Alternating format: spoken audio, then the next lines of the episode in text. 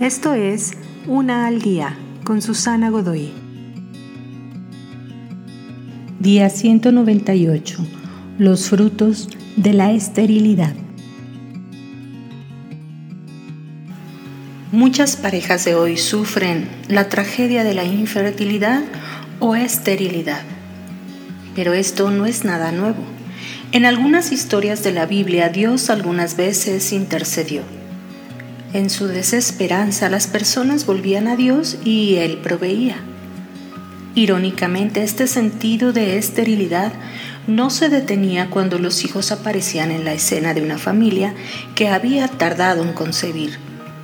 De hecho, en algunas formas, los hijos solo incrementaban la necesidad de depender de Dios en medio de sus disminuidas esperanzas. Ser padre o madre te desnuda de todos tus egoísmos. Te enseña el verdadero sentido del sacrificio.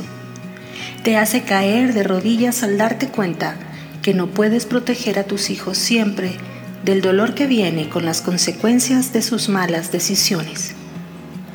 Tu ferocidad de amor debe recordarte que Dios siempre siente de la misma forma.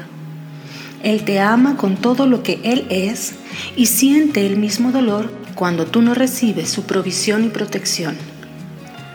Si te sientes al final de la cuerda como padre, como madre, utiliza este sentido de esterilidad para última instancia recurrir y depender de Dios y su providencia.